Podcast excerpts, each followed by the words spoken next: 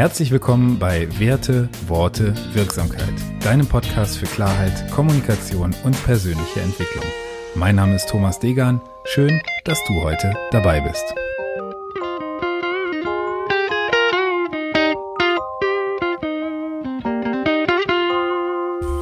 Episode 44 von Dating, Offenheit und Transparenz. Warum diese Folge? Ich habe in den letzten Tagen ein interessantes Interview auf T3N gelesen mit einem ähm, Personalentwickler der Firma Bosch Power Tools und ich habe einfach mal versucht, diesen Menschen ins Interview zu bekommen. Das habe ich geschafft. Und welche interessanten Gedanken und Impulse uns Jan Hellwert mitbringt, das kannst du dir in den nächsten 40 Minuten anhören. Viel Spaß beim Zuhören. Let's go.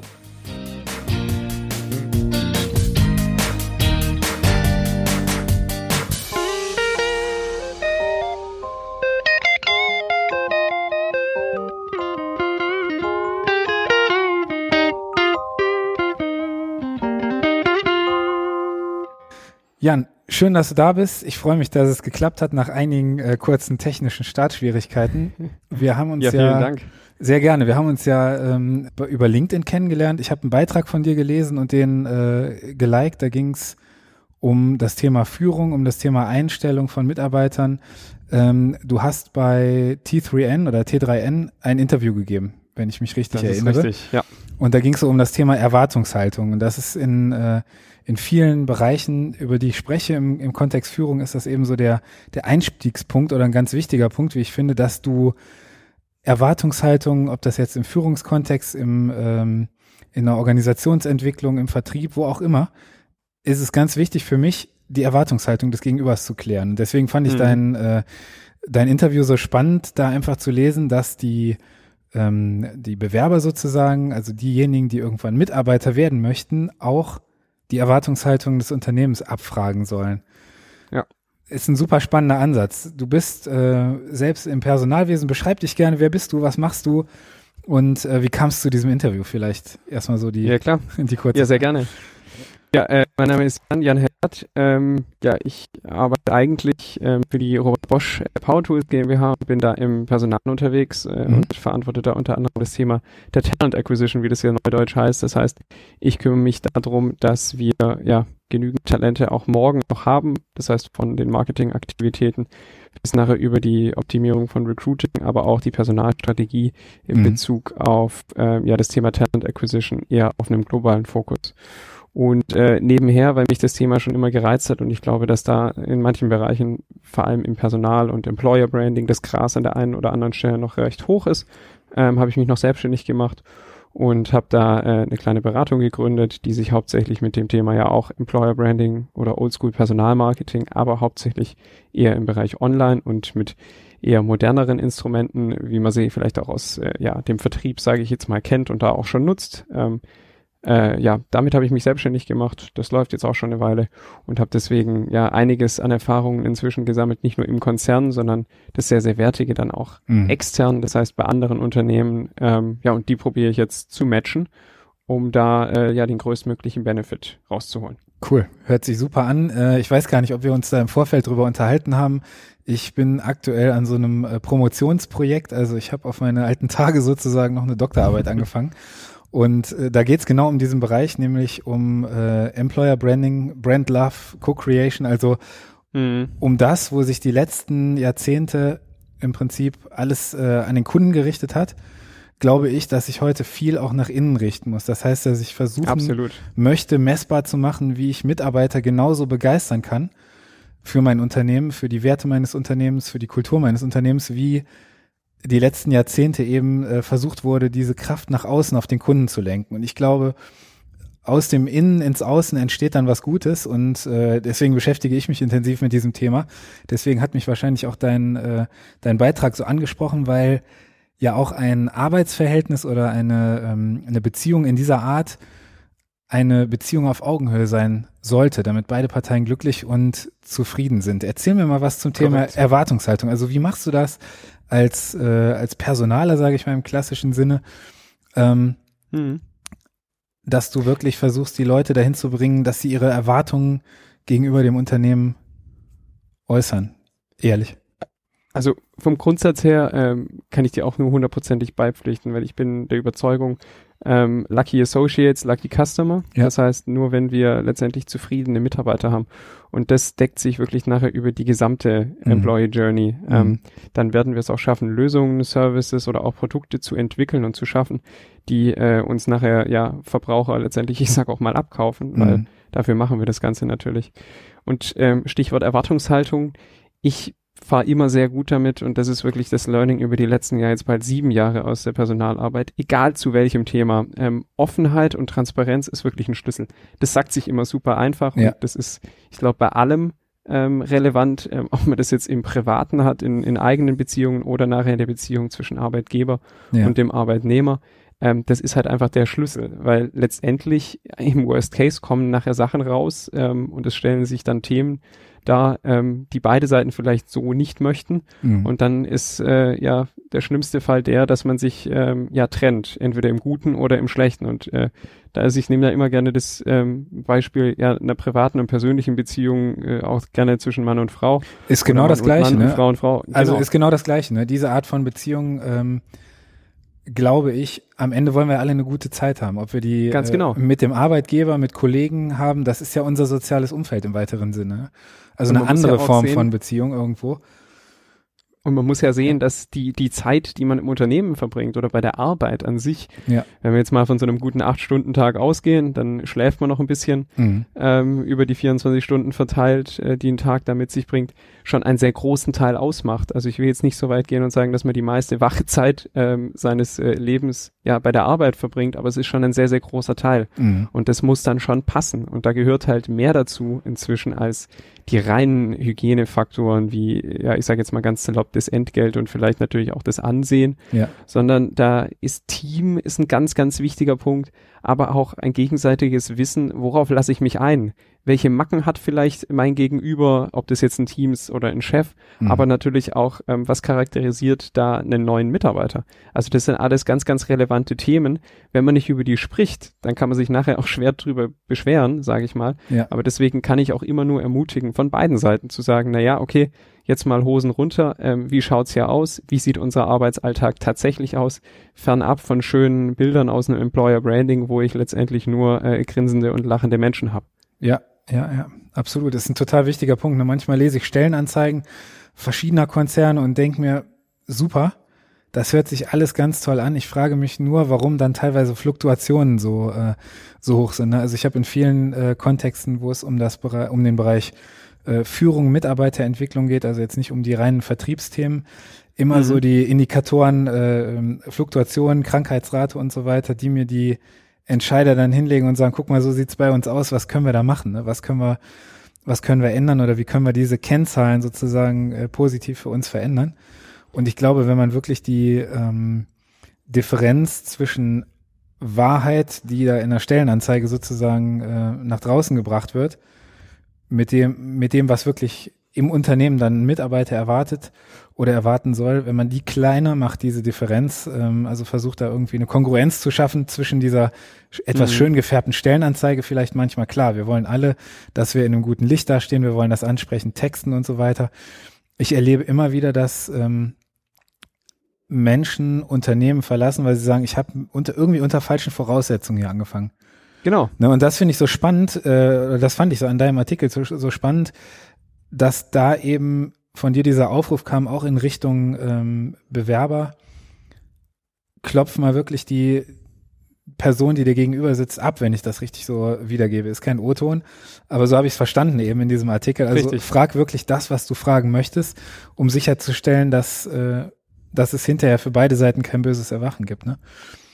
Absolut. Und das ist eine ganz spannende Sache, weil wir sind dann natürlich auch, gerade wenn es um eine Stellenbesetzung geht, sind wir in einem, ja, in einer Mischung aus einerseits, wir müssen uns als Arbeitgeber vermarkten, mhm. damit wir attraktiv sind und natürlich auch die Leute überhaupt erstmal auf uns aufmerksam werden. Mhm. Andererseits darf ich jetzt nicht der Blender werden, der, ähm, ja, mit schönen bunten Farben und, ähm, ja, schöner Wortmalerei da Sachen versprecht, die nachher letztendlich nicht der Wahrheit entsprechen, weil dann ist, wie gesagt, dieses böse Erwachen. Ja. Und was ich ganz spannend finde, du hast ja gerade auch gesagt, ähm, Thema Krankenquote oder dann auch das Thema Fluktuation. Ja. Also ich bin äh, ja jetzt schon länger äh, auch im Personal und habe ganz ursprünglich mal angefangen, mit mich mit dem Thema zu befassen, ähm, wie senke ich denn in einem Werkskontext, also wirklich in der Produktion, das Ja. Thema Krankenquote. Ja. Und ähm, als ja, frischer äh, Student oder gerade frisch von der Uni kommt, äh, bin ich da damals maximal blauäugig rangegangen und habe gesagt, naja, klar, Gesundheitsmanagement ist ein großes Thema, generell ja auch im Personal. Das heißt, es reicht, wenn ich in Anführungszeichen da regelmäßig einen Obstkorb hinstelle Mhm. und Ein Kicker, ähm, ein Kicker halt vielleicht noch. Genau, Ja. und guckt, dass die Ergonomie in den Arbeitsplätzen eingehalten ist und dann wird die Krankenquote schon, schon sinken. Ja. Das ist aber gar nicht der Hebel. Der Hebel bei sowas ist die Motivation und tatsächlich auch die Zufriedenheit. Absolut, Und die Zufriedenheit habe ich halt auch nur dann, Ja. wenn diejenigen, die dort arbeiten, auch wissen, um was geht's, wie wird mit denen umgegangen. Also da spielt ganz, ganz viel mit rein. Ja. Ähm, und zufriedene Mitarbeiter ähm, sind letztendlich die, wo die Quoten am geringsten sind, egal ob Fluktuation oder eine Krankenquote. Ja. Und das kann man, wie gesagt, schon von Anfang an probieren abzuklopfen. Und diese Krankenquote, die du gerade ansprichst, ähm, oder Fluktuation, im Prinzip ist das für mich und ähm, ich beschäftige mich jetzt erst im Rahmen der Promotion damit, äh, irgendwie KPIs, also äh, Schlüsselkennzahlen sozusagen auszuarbeiten, die wirklich dir ein Bild oder einen Aufschluss darüber geben, warum ist das so, wie ist die, wie ist die Betriebskultur und bisher sind es tatsächlich die zwei, die zumindest immer in einer Korrelation mit einem schlechten Betriebsklima auftreten, hohe Fluktuation und hoher Krankenstand. Auf jeden Fall. Also ja, und das ist interessant, wenn man manchmal sieht, wie, äh, wie sich diese Zahlen verändern, wenn eine Führungskraft ausgetauscht wird, be beispielsweise. Ja. Wenn jemand das Unternehmen verlässt, der da eine Rolle gespielt hat, wenn jemand dazukommt. Ähm, super, super spannender Punkt. Ich weiß noch nicht genau, wie ich das, äh, wie ich das verwerten werde, aber in die Richtung, in die Richtung geht's jedenfalls. Nochmal auf diese Frage zurück oder auf diese Interview-Sache zurück. Wenn du einem Mitarbeiter, jemandem, der vielleicht hier zuhört, empfehlen müsstest, wie er jemanden im Personalgespräch nach sowas fragt. Also was für Fragen würdest du dir als, als Personalentwickler, als äh, HR-Mann wünschen von Bewerbern? Also ich glaube, ja, also ich glaube, ähm, die ideale oder perfekte Frage gibt's nicht. Also Mhm. die ist natürlich immer so individuell, wie Ja. die, die Bewerber letztendlich sind. ja. Und natürlich muss es auch zur jeweiligen Situation passen. Hm. Aber was man sich schon als Kandidat überlegen ähm, sollte, und wenn ich mich auch jetzt in die, in die Situation des Bewerbers versetzt, ist, was ist mir denn besonders wichtig? Ja. Ähm, ich hätte neulich Das ist auch so eine Schlüsselfrage, ne? die funktioniert eigentlich überall. Richtig. Was ist dir denn wichtig? Ja, genau. Ich hatte neulich einen, einen Bewerber dabei, der hat gesagt, na ja, er ähm, hat einen Hund, Mhm. äh, was ja schön ist.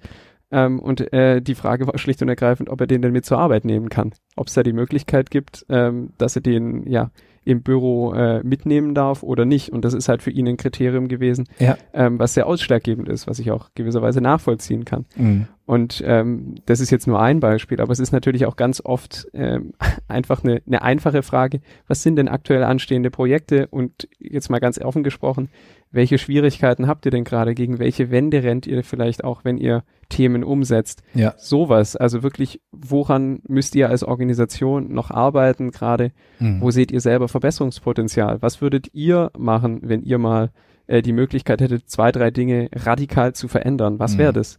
Also solche Fragen, die wirklich ein Stück weit auch, naja, dem, von der Führungskraft oder von dem Team, also je nachdem, wenn es ein Teamstaffing natürlich ist, dann kann man natürlich Ja. auch mit den Kollegen nochmal Ja. ganz anders sprechen. Aber tatsächlich da nochmal herauszukitzeln und zu, zu rauszuarbeiten, ähm, was da denn vielleicht äh, ja Wünsche sind und vielleicht auch ein Stück weit ähm, ja dann äh, Probleme, die die darunter äh, ja hervorkommen. Das braucht natürlich einen sehr reflektierten ähm, Personaler, Geschäftsführer, ähm, Entscheider in diesem Bewerbungsgespräch. Ne? Also die Frage zu stellen, kann ich mir vorstellen, ähm, dass das verschiedene Menschen Überwindung kostet, da so eine so eine diepe Frage, sage ich da mal einfach zu, die tatsächlich zu stellen, sich das zu trauen, ist die eine Sache. Auf der anderen Seite brauchst du natürlich ähm, auch ein bisschen Reflexionsfähigkeit, so eine Frage ehrlich zu beantworten. Ne? Glaubst du, Ganz dass klar. das in, in vielen Fällen gemacht wird oder wie, wie schätzt du da so die, die Praxis ein? Ne? Theorie und Praxis sind theoretisch das Mhm. gleiche, aber praktisch häufig was unterschiedliches. also wie, wie schätzt du das ein?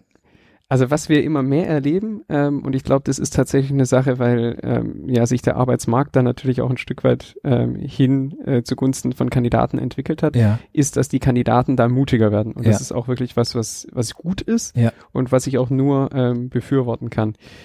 Wir probieren prozessual das natürlich so abzusteuern, dass wir von Anfang an ähm, im Rahmen der Prozesserläuterung, die ich sage jetzt mal die einleitenden Sätze von so einem Interview sind, auch gleich erklären. Mhm. Also a, wenn Fragen entstehen, ja. dann äh, nichts wie her damit und gleiches gilt natürlich auch, wenn man die vielleicht sogar schon davor äh, gesammelt und aufgeschrieben hat, mhm. dann äh, ist es uns ganz, ganz wichtig, dass es die Möglichkeit gibt in dem Interview, dass wir äh, die Zeit auch zur Verfügung stellen, sowas zu beantworten und da machen wir dann ähm, HR-seitig als Prozessbegleiter natürlich auch ein Stück weit das Timeboxing, dass das Ganze funktionieren kann. Ja. Ähm, ja. Wir weisen aber auch die Führungskräfte darauf hin, dass sie ähm, ja damit rechnen müssen, dass sowas kommt.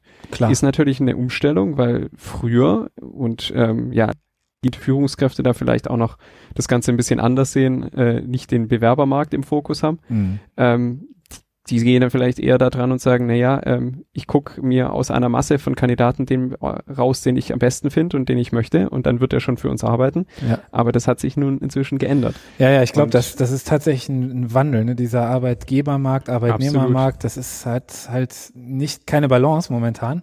Nee. Und ich glaube, egal in welcher Position man gerade irgendeinen Vorteil hat, Augenhöhe ist immer gut oder anders gesagt, äh, Arroganz aus dieser Position heraus. Ihr müsst mich nehmen, weil ihr eh sonst keinen findet oder weil wir hier so ein, ein strukturschwacher Markt sind, wo wir viel, nicht viel Nach, Nachfolgepersonal mhm. haben, ist immer schlecht, mit so einer Einstellung in so ein Gespräch zu gehen, glaube ich. Nichtsdestotrotz ja. stelle ich das natürlich auch fest auf Seiten äh, teilweise der Arbeitgeber.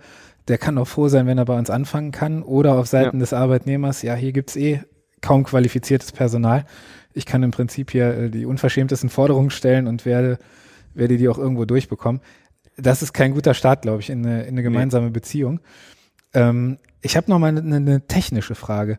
Wenn ihr Bitte. in der in der Auswahl sozusagen seid, arbeitet ihr mit äh, Persönlichkeitstests? Gibt es da irgendwas, was du als valide anerkennst, wo du sagst, das, äh, das hilft, das kann bei einer Einschätzung helfen? Ich sag dir gerne gleich meine Meinung mhm. zu diesen Tests, habe ich in den letzten Folgen auch schon mal ein bisschen was zu gemacht, aber was ist da deine Meinung zu? Kann man das verwenden? Also ähm, Vielleicht kurz erst, ob wir es nutzen. Ähm, wir haben, je nachdem, was es natürlich für, für Stellen gibt, ja, ja, klar. ist, der, ist der Einstellungsprozess immer marginal unterschiedlich. Aber wenn wir jetzt für beispielsweise ein Trainee-Programm, wo wir ja unsere zukünftigen Führungskräfte suchen und auch ausbilden, ja. da haben wir natürlich dann schon ein mehrstufiges Verfahren, wo wir auch mit Video-Interviews, die nahe an den Persönlichkeitstest dann auch ein Stück weit rangehen mhm. ähm, und auch Assessment-Centern arbeiten. Die klassischen, ich sage jetzt mal, ganz äh, salopp Online-Fragebögen zum Persönlichkeitstest nutzen ja. wir nicht. Ja. Ähm, ich bin da immer, also ich bin hin und her gerissen gewesen, wir haben es ausprobiert. Ich habe bis jetzt, ähm, also haben wir noch keine derartige Validität in denen gefunden, wie wir es uns eigentlich mal versprochen hatten während der Testphase. Also ein Test egal wie gut oder schlecht er ist, ja. Hat noch keine Aussagekraft genau darüber, wie die Person nachher tatsächlich reagiert und wie das Interview wird. Es kann eine Korrelation geben, aber ich konnte bisher ja. noch keinen kausalen Zusammenhang entdecken. Deswegen bin ich da es ist alles, was eine Entscheidung positiv beeinflusst, egal in welche Richtung, ist gut. Mhm. Egal, ob das nachher auch äh, Case Studies sind, Coding-Tests oder sowas, wunderbar. Ja, ja, Aber ich bin kein Freund davon zu pauschalisieren und zu sagen, das ist jetzt das Mittel der Wahl, was immer bei jeder Stelle funktioniert und den Benefit schlechthin bringt. Ja, also ich finde es ähm, eine sehr, sehr interessante Aussage die, diese Persönlichkeitstests, da habe ich natürlich im Trainingskontext viel mit zu tun, weil überall, wo ich hinkomme, wo schon mal trainiert wurde, sagen mir die Leute, das haben wir schon gemacht. Und mhm. äh, bei dem und dem Trainer haben wir den Test gemacht, hier haben wir das gemacht. Und äh, gerade auch im Rahmen dieser Promotion habe ich mich mit diesen ganzen Testverfahren jetzt nochmal intensiver auseinandergesetzt. Ich weiß, das sind alles nur äh, äh, Schubladenmodelle sozusagen und da werden Menschen in vier bis 16 Kategorien irgendwo klassifiziert oder die Verhaltensweisen von Menschen. Mhm. Und das ist natürlich ein bisschen wenig dimensional, wenn man sich so eine ganze menschliche Persönlichkeit anguckt. Auf der anderen Seite gibt es für, ich glaube, nur ein, ein Modell, Big Five heißt er, glaube ich, äh, mhm. ist der einzige, der tatsächlich wissenschaftlich eine, eine, eine fundierte, validierte Grundlage hat. Alle anderen sind mehr oder weniger sehr, sehr einfache Modelle, die wissenschaftlich keine Bestätigung finden. Ne? Ja. Und ähm, deswegen nutze ich sowas gerne für, für so eine Selbstreflexion in einem Trainingskontext, wo es, wo es um sowas geht. Äh, kann man das machen, um sich selbst vielleicht ein bisschen kennenzulernen, in welchen Re Situationen reagiere ich wie und äh, wenn ich dann noch weitergehe, warum reagiere ich vielleicht in diesen Situationen so, aber das ist schon, äh, spannend auch deine Aussage dazu im, im äh, ja, Einstellungskontext sozusagen. Ne? Was also ich, absolut, ja. ich, ich höre es dann auch immer wieder, dann heißt so, ja, ich bin der blaue oder der grüne Typ, dann ist auch alles klar. Ähm, ja. ja. kann wenn es so einfach wäre, ne? geben, ja, aber äh, mehr darüber auch nicht. Und ich habe es neulich auch wieder ähm, unseren Studenten erklärt, die bei uns äh, auch regelmäßig ja, Äh, mit unterstützen. Für mich ist ein Interview, und so habe ich es damals von äh, Personalleiter, unter dem ich mein allererstes Praktikum mal gemacht habe, gelernt. Mhm. Ein Interview muss sein wie ein gutes Date. Ja. Es ja. darf, äh, muss interessant sein für beide Seiten. Genau. Und es darf eigentlich dieses peinliche Schweigen sollte nicht einsetzen. Ja, ja. Sondern am besten ist es so, dass man irgendwie nach einer Stunde oder anderthalb auf die Uhr guckt und denkt, oh Gott, ist die Zeit denn verflogen? Ach, schon wieder wir vorbei. Haben noch gar genau. nicht alles ja. geschafft, genau. Ja. Und äh, es eigentlich sehr schade ist ähm, für beide Seiten, dass man sich dann schon wieder trennt, weil das Date halt in Anführungszeichen vorbei ist.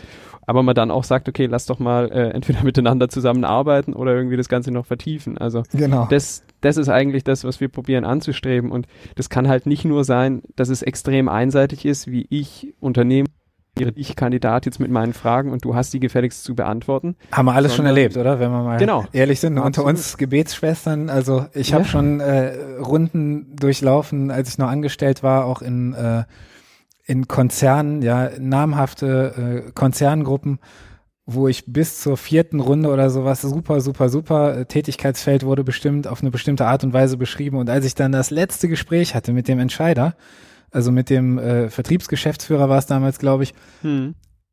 da war auf einmal ein völlig anderer Anspruch an diese Stelle da. Ne, ja, das ist dann halt der äh, Worst kein, Case. Genau, kein Matching zwischen den verschiedenen äh, Anspruchstellern. Also hätte diese diese Qualifikationsphase äh, sozusagen, wäre die genau andersrum gelaufen, absolut in Ordnung. Ne? Nur erstmal ein Bewerber alle Prozesse durchlaufen lassen, um dann im letzten oder vierten äh, Termin sozusagen da dann eine völlig andere Sache präsentiert zu kommen, zeigt mir natürlich, wie viel da miteinander gesprochen wird in den Aber Abteilungen oder, oder, wie klar die, äh, die Ansprüche da untereinander auch dargestellt werden. Ne? Absolut, du sprichst mir aus der Seele, weil das ist auch was, wofür wir ähm, ja seit Jahren kämpfen und was auch ein harter Weg ist, weil ja.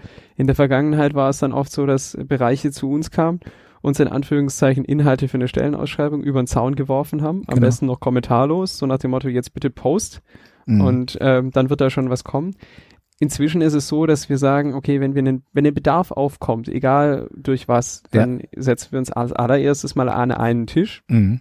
Natürlich jetzt eher virtuell, ja. aber ähm, unterhalten uns. Wie schaut das Profil aus? Wie müssen wir das dann auch ein Erwartungsmanagement intern zu betreiben. Ja. Äh, äh, nach dem Motto, Freunde, also ihr müsst jetzt nicht damit rechnen, dass ihr morgen ähm, den neuen Softwarearchitekten hier auf dem, auf dem Platz sitzen habt, weil das dauert halt länger. Mhm. Und seid euch bewusst, dass es eine ganz andere Art von Mensch ist, als ihr das vielleicht die letzten 40 Jahre eingestellt habt. Ja. Also auch da wir hatten es gerade ja vorhin von Erwartungsmanagement Richtung extern. Genau. Das gleiche muss man natürlich auch nach intern machen und da das muss ist, man dann vielleicht genau, das ist einseitig missionieren. Vorbedingung. Ne? Ich habe äh, gerade gestern, ja genau, gestern war es ein äh, Termin gehabt, super nettes Unternehmen, wo es um eine Führungskräfteschulung geht. Und ich setze immer bei den Leuten an, die sozusagen diesen Anspruch haben. Also ein Führungskräftetraining, warum?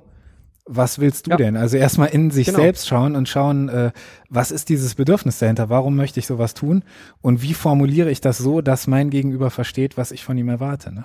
Absolut. Deswegen fand ich diesen, äh, diese Sache mit der, mit der Erwartungshaltung von dir so, so klasse, weil ich da wirklich immer mit anfange. Und ich glaube, wenn du die Erwartungshaltung geklärt hast und so verbalisieren oder formulieren kannst, dass sie beim Gegenüber klar ankommt, dann hast du dann kannst du eigentlich nicht mehr viel falsch machen. Der Rest wird dann von alleine laufen, wenn die Formalitäten passen und so weiter.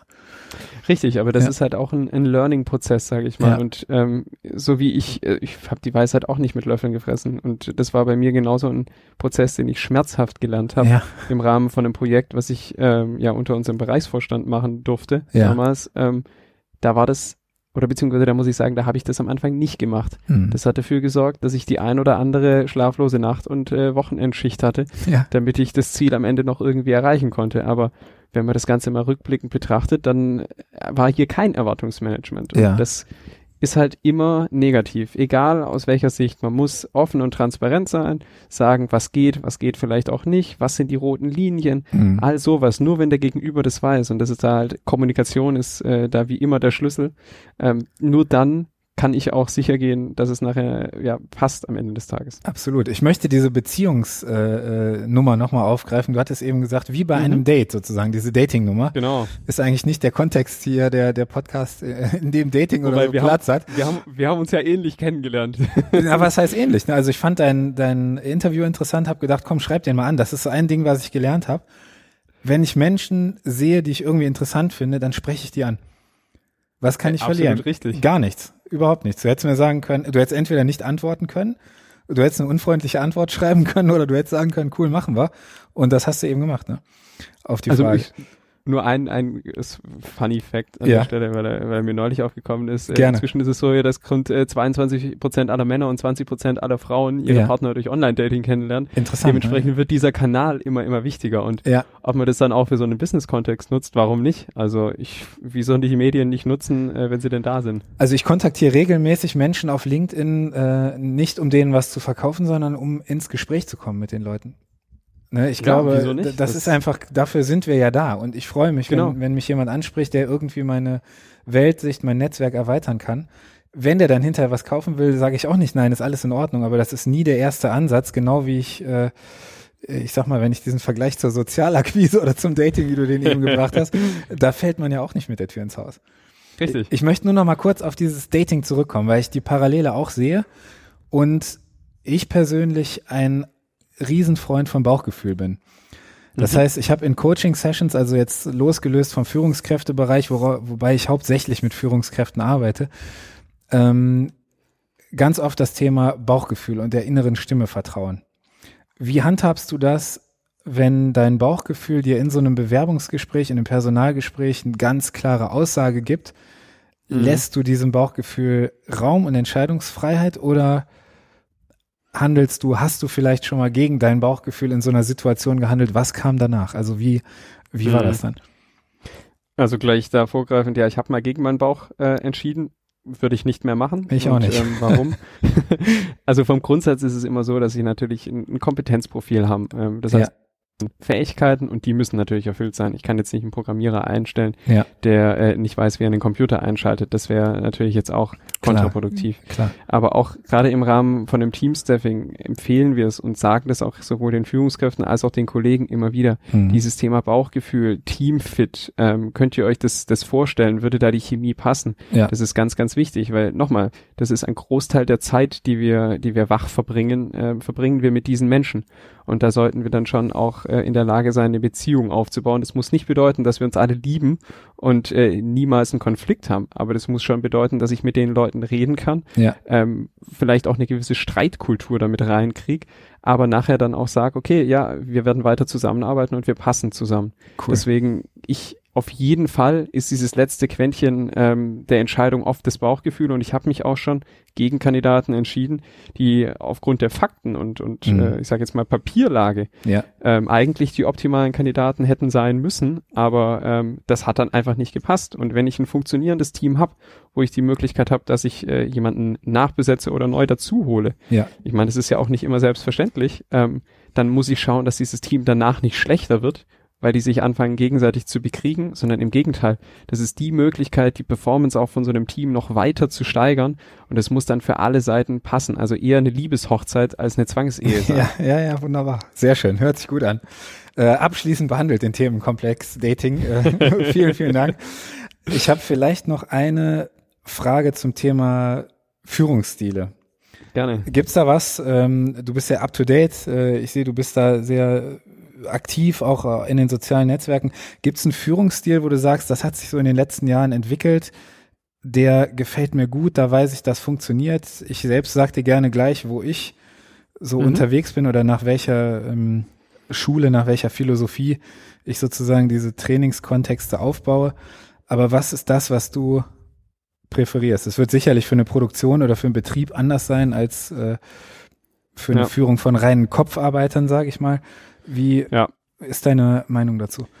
Also klar, hast schon vollkommen recht, man muss unterscheiden, was die Zielgruppe angeht. Ähm, wenn ich jetzt im, im Bereich von Blue Color bin, ist es sicher ein anderer Führungsstil, auch weil da in, Ja. der, in der Produktion ein anderer Ton herrscht, als im, im Bereich der indirekten Mitarbeiter, also White Color. Mhm. Ähm, ich selber betreue inzwischen eigentlich nur noch White Color ähm, für, für den deutschsprachigen Raum. Ja. was mir persönlich äh, oder wo ich mich am, am meisten drin sehe, ähm, oder auch wie ich selbst geführt werde, ist eher transformational. Das heißt, ja. ich sage jetzt mal moderner, vermeintlich lockerer, ja. wobei lockerer nicht heißt, dass es keine Regeln gibt und keine Ziele. Aber ähm, ich genieße momentan sehr viele Freiheitsgrade, die ich, ähm, die man sich natürlich auch oder die hat sich die Organisation in den letzten Jahren erkämpft, ein ja. Stück weit auch. Ja. Das ist aber auch die Erwartungshaltung von unseren Mitarbeitern. Ich bekomme heute keine Kandidaten mehr, wenn ich sage, unser Führungsstil ist, äh, wir führen durch Druck und Angst in Anführungszeichen. Mhm. Dann ähm, sagen die, ja, danke. Ähm, dann gibt's leider noch genügend andere schöne Unternehmen, vor allem, ich sage jetzt mal im süddeutschen Raum, der ist halt äh, ja, was attraktive Arbeitgeber angeht, nicht unbedingt so, so dünn wie sie. Mm. Dementsprechend, mm. ich muss diese veränderten Erwartungshaltungen, die halt heute nicht mehr be äh, bedeuten, das ja. Einzige, was zählt, ist äh, das richtige Gehalt und am besten noch irgendwann den Dienstwagen und irgendwann will ich Führungskraft sein, ja. sondern heute kommt es darauf an, was kann ich hier bewegen? Habe ich hier einen, einen Impact? Ähm, Habe ich überhaupt Entscheidungsfreiheit? Ähm, auch meine Ideen vielleicht umzusetzen. Also sowas ist wichtig. Und natürlich möchte ich eine Führungskraft, die auf der einen Seite mich dann natürlich in den Sachen auch unterstützt, mir auch den Rücken beim einen oder anderen frei hält, mhm. aber genauso wie ich äh, da in, in manchen Bereichen die Unterstützung einfordere, fordere ich auch äh, ein, dass sie mir Feedback gibt und mich dementsprechend ein Stück weit natürlich auch coacht. Ja. Das heißt, nicht ein Ja und Amen zu allem, was ich mache, sondern auch mal hinterfragen, so, ähm, wieso hast du das gemacht? Ich hätte es so gemacht, ähm, was waren deine Beweggründe? Wie wollen wir das das nächste Mal machen? Das ja. heißt, schon ein Geben und ein Nehmen haben, aber äh, wirklich auf ja die die Intelligenz des des Mitarbeiters ja, klar, und des Einzelnen klar. ein Stück weit vertrauen und sagen, naja, ich bin wahrscheinlich nicht in jedem Bereich der Experte, geht auch gar nicht, kann man nicht, aber ich vertraue meinen Leuten so, sonst habe ich sie falsch ausgewählt ähm, und auf die falschen Positionen gesetzt, dass die ihren Job schon am nach bestem Wissen und Gewissen machen, ja. umsetzen und damit natürlich auch die Ergebnisse einfahren, die wir brauchen. Also das ist so ein Stück weit das, was ich mir äh, erwarte, wissend, dass wir noch nie, also beziehungsweise noch nicht überall so weit sind. Das mhm. ist ein, ein, langer Weg. Das ist ein Kulturwandel, eine Kulturveränderung, die wir, ich würde auch so weit gehen, gesamtgesellschaftlich haben, auch in Deutschland. Ja.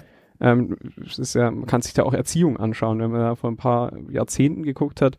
Da war ähm, ja die, ja, ich sag jetzt mal, das Androhen körperlicher Gewalt oder die Umsetzung bei klar, Kindern oder so klar. Zuckerbrot gar nicht Peitsche, mal so ne? ja. genau nicht mhm. nicht weit hergeholt das ist was was heute Gott sei Dank gar nicht mehr geht ähm, und genauso ist es halt auch ein Kulturwandel im Arbeitskontext. Ich kann heute nicht mehr meine Mitarbeiter anschreien und sagen, wenn oh. du das jetzt nicht machst, dann ja. ich sollte es nicht, ich korrigiere. ja, klar. Können tut mir viel. Ja. Aber äh, dann muss ich mich halt nicht wundern, wenn ich Fluktuation habe, wenn ich Unzufriedenheit habe, wenn ich Krankenstand habe. Das ist halt, das bedingt sich ja alles. Und da gibt's ja auch wieder dann, Kant hat ja mal den Kategor äh, kategorischen ja. Imperativ ja. Äh, reingebracht so wie ich behandelt werden will, so muss ich auch andere behandeln. Und genau das ist eigentlich die Maxime, die, die mir natürlich, ähm, ja, die, die ich gerne, gerne umgesetzt sehen will und die ich persönlich umsetzen würde. Super. Wir haben jetzt so viele Sachen hier gehört. Transformationales Leadership oder Transformational Leadership äh, gibt's ja als Gegen, Gegenüberstellung sozusagen zur transaktionalen Führung, also wirklich genau. diese Wenn-Dann- äh, äh, Geschichte, wie es häufig in der Erziehung gesehen wird, wenn du jetzt nicht dies machst, dann wird aber das passieren, ja. Genau. Total, total spannend. Ne? Also transformationale Führung.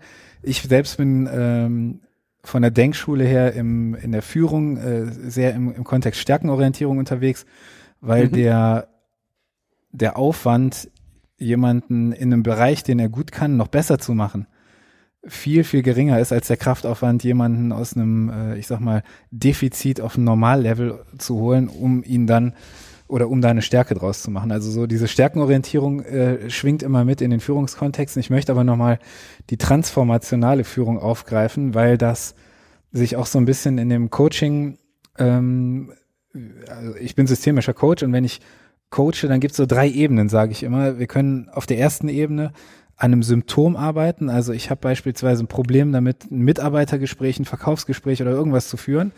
Dann klickst du ein Tool und kannst das ändern. Dann hast du das Symptom bekämpft. Würde an der Ursache mhm. aber nichts ändern. Auf der zweiten Ebene veränderst du halt einen kompletten Bereich, deinen ganzen Führungsstil, deinen ganzen Verkaufsstil, dein Auftreten, was auch immer. Und das wirklich Transformationale, das ist das, was ich in die Tiefe gehen nenne. Das ist wirklich die Veränderung, eine wirkliche Veränderung einer Geisteshaltung, einer Haltung, einer Ansicht ähm, irgendwo einzuleiten durch diesen Coaching-Prozess und die Leute wirklich von A nach B zu führen. Also nicht bloß zu sagen, guck mal hier, hier ist Ja. die Pille gegen diesen Schmerz, sondern eine Transformation einzuleiten. Und das ähm, schätze ich auch in der Führung, wenn ich auch noch nicht so viele Führungskräfte tatsächlich kennengelernt habe, die das leben, die das wirklich umsetzen und die dafür ähm, sozusagen sich in Orden anhängen könnten. Ne?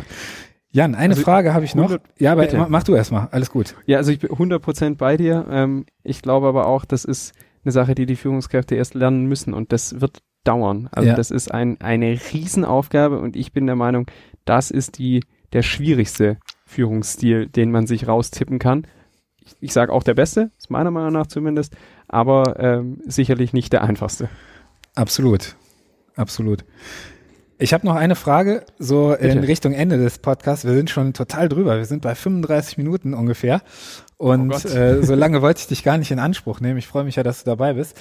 Ähm, ich stelle häufig Menschen die Frage, wenn ich sie kennenlerne, was für ein Album würdest du mir empfehlen? Was für ein Buch würdest du mir empfehlen, wenn du mir nur eins empfehlen dürftest jeweils?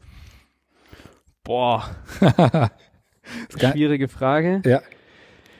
Ähm, ich persönlich äh, komme ja gebürtig aus, aus Stuttgart, deswegen eins meiner, äh, also wenn ich mir die, die Musik, da vielleicht auf die erste Frage erstmal eingehe, Mhm, gerne. ähm, zuerst anschaue, dann bin ich ein riesen Freundeskreis-Fan. Und Cool. ähm, vielleicht sagt dir die Band noch was, haben sich inzwischen ja eigentlich offiziell, sage ich jetzt mal, äh, Ja, natürlich, aufgelöst, klar. aber ähm, spielen immer noch das ein oder andere Konzert und nicht Max nur Herre und so weiter und so Absolut, fort. Ja. nicht nur aufgrund des Lokalpatriotismus, den ich da, äh, sondern ein Stück weit, ähm, ja, auch weil die Lieder sehr sinnhaft sind, die Botschaften, die, ähm, ja, sind, die werden nicht alt. Das heißt, da kann man sich eigentlich nicht satt hören. Und wenn man da ein bisschen, ja, drüber nachgrübelt, dann ist da schon auch das eine oder andere drin, wo man sagt, okay, das regt zum Nachdenken an und äh, man sollte das vielleicht, ähm, ja, sich nochmal überlegen, ob das äh, nicht vielleicht auch was ist, was uns äh, bewegen könnte, beziehungsweise wo man dann selber dran sagt, da möchte ich dran arbeiten oder vielleicht auch nicht. Ähm, Sind doch einfach coole Beats, ne? ja, absolut. Also Musik machen konnten sie Ja. damals auch schon, Ja. äh, obwohl es jetzt auch schon ja ein paar Jährchen her ist. ist ein bisschen also, her, ne? Die Blütezeit ist vorbei, aber immer noch, äh, immer noch aktuell, absolut. Also vielen Ganz Dank. genau. Da werde ich. Ja, äh, gerne, gerne. Und bei Büchern, ähm, ja, ist eine, ist eine, ist eine spannende Frage. Die Frage, was du liest, ist dann natürlich eine andere. Ähm, ich bleibe jetzt einfach mal bei dem äh, Beispiel, beziehungsweise bei den ganz vielen Metaphern, die wir heute Ja. reingebracht haben, Ja. weil ich glaube, in Bezug auf Beziehung ist es ein ganz interessantes Buch. Mhm. Auch wenn das jetzt ähm, wahrscheinlich für die männlichen Zuhörer äh, super weird klingt. Es gibt ein Buch, das nennt sich, ist eine Zusammenfassung, Liebesbriefe großer Männer. Das ähm, ist unter dem Gesichtspunkt sehr interessant, weil es Beziehungen und den Umgang miteinander auf verschiedensten Arten und Weisen von, ja, ich sage jetzt mal Napoleon über die alten Römer Ja. äh, bis in die Neuzeit tatsächlich nochmal ein Stück weit darlegt und beide Perspektiven aufzeigt. Und ähm, ich glaube, das ist für das Thema, was wir heute behandelt haben, ist das, glaube ich, tatsächlich eine Sache, die sehr, sehr interessant sein könnte, weil auch da ganz klar rauskommt, naja, wenn ich nicht weiß, was mein Gegenüber will, was er von mir erwartet und wie er will, vielleicht auch möchte, dass mit ihm umgegangen wird, Mhm. dann kann das nicht funktionieren. Wissend, dass ich jetzt wahrscheinlich das unmännlichste Buch überhaupt gewählt habe. Hör mal, hier ist, Ich äh, bleib dabei. Hier ist ähm, ein absolut bewertungsfreier Kontext, würde ich sagen. Also ich habe ganz viel mit Kunden zu tun. Ich weiß nicht, ob ich das, äh, ob ich das ausstrahle, aber diese, diese, äh, wie soll ich sagen, diese mittelalterliche oder ursprüngliche Rollenverteilung, das, ähm, nee, das, das gibt's nicht. Das gibt's hier nicht. Nee, Sorry, wie also es ist völlig, Alles äh, völlig cool. Ne? Ich glaube, am Ende ist es ganz egal, ob das äh, ein männliches, ein weibliches, wenn man das überhaupt so belegen kann, so ein Thema. Ja. Ich, ich sag's ganz geschlechterneutral. Ich glaube, wir wollen alle gute Beziehungen führen. Und wenn Absolut. jemand aufgrund seines Geschlechts nicht in der Lage ist, das Ego beiseite zu schieben und zu sagen, das ist mir zu weiblich, das Thema, bitte, dann äh, kann er hier abschalten sozusagen. Also ich bin da ganz, äh, ganz offen, ganz frei und ähm, ich muss dir sagen, die Unternehmen, in denen ich gearbeitet habe, die unter einer Geschäftsführerin geführt wurden, die haben ganz andere Qualitäten manchmal gehabt als die Unternehmen, wo das Board hauptsächlich männlich war. Also es hat sofort. beides seine Vorteile, es hat beides seine Nachteile und deswegen bin ich total offen, was die, äh, die Richtung angeht, aus der das kommt. Ich denke, wenn man das Ego so ein bisschen zur Seite stellt oder sagt, ich äh, orientiere mich jetzt nicht daran, was vielleicht irgendwer hören will, sondern ich lasse mich mal drauf ein, auf einen Gedanken, ähm, egal wie der Buchtitel jetzt klingt, da kann ein Schatz versteckt sein, der ja, der mit Sicherheit schön ist irgendwo. Deswegen danke auf ich jeden dir Fall. für diese Empfehlung. Sehr, sehr gerne. Werde ich auf jeden Fall mal reingucken. Liebesbriefe großer Männer. Ähm, genau. In dem Kontext kann ich empfehlen Matthias Claudius Brief an meine Söhne. Okay. Einfach mal reingucken. Ähm, da erzählt er sozusagen, also der Dichter des, des, ähm, des Abendlieds Der Mond ist aufgegangen, ist das Matthias Claudius, Ah. wer, ihn, wer ihn nicht kennt. Er erzählt eben seinen Söhnen aus der damaligen Weltsicht, also auch da bitte im Kontext betrachten, wie sie ihr Leben leben sollten, um am Ende sozusagen ein erfülltes Leben gelebt zu haben. Super spannend. Also auch Das gewisserweise ein Liebesbrief ans Leben und äh, es gibt auch ein wunderbares Buch dazu. Ich wollte eigentlich gar keine Empfehlung aussprechen, aber weil du es hier gebracht hast. ähm, das ist eine Biografie sogar von Matthias Claudius, Leben als Hauptberuf. Also kann ich absolut empfehlen, wer da Lust drauf hat. Es gibt hier immer mal so einen kleinen äh, philosophischen Lichtblick in diesem Podcast auch. Und das Buch fand ich spannend. Fand ich sehr, sehr spannend, diese Person mal etwas besser kennenzulernen, die hinter dem Wiegenlied steht, das wir alle vielleicht schon mal gehört haben. Namentlich ist er auch bekannt, aber dieser Zusammenhang wird halt häufig nicht geschlossen. Ja, klar. Jan, ich bedanke mich vielmals für deine Zeit. Das, ich fand es super spannend. ich danke. Ich fand die, äh, die Ideen, die Ansätze toll und ich bin sicher, wir haben uns nicht das letzte Mal gesprochen. Wenn du Lust Sehr hast, ähm, ich werde dein Interview gerne in den Shownotes verlinken. Das heißt, die Hörer, Hörerinnen, die können einfach nochmal draufschauen, die können äh, gucken, Klar. wer das denn ist, dieser Jan Hellwert. Wenn du Lust hast, auch dein LinkedIn-Profil Gerne. für Fragen und so weiter. Und ähm, ich stehe natürlich nach dem Podcast wie immer auch für Fragen zur Ver Verfügung. Das heißt, äh, jeder, der sich angesprochen fühlt, der Lust hat, sich zu melden, der kann gerne einfach über die Kontaktmöglichkeiten in den Shownotes dann auch Kontakt aufnehmen. Jan, ich danke dir. Wir hören uns und mach's Ich gut. danke dir. Bis bald. Mach's ja? gut. Ciao. Bis bald. Ciao. Wenn dir die Episode gefallen hat, dann freue ich mich über eine Bewertung bei iTunes.